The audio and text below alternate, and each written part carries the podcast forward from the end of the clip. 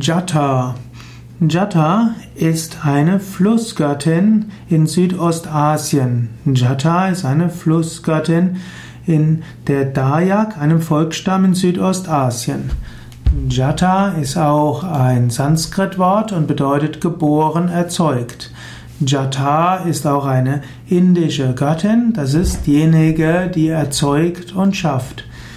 Jata gibt es in ihrer Variation als Eka Jata.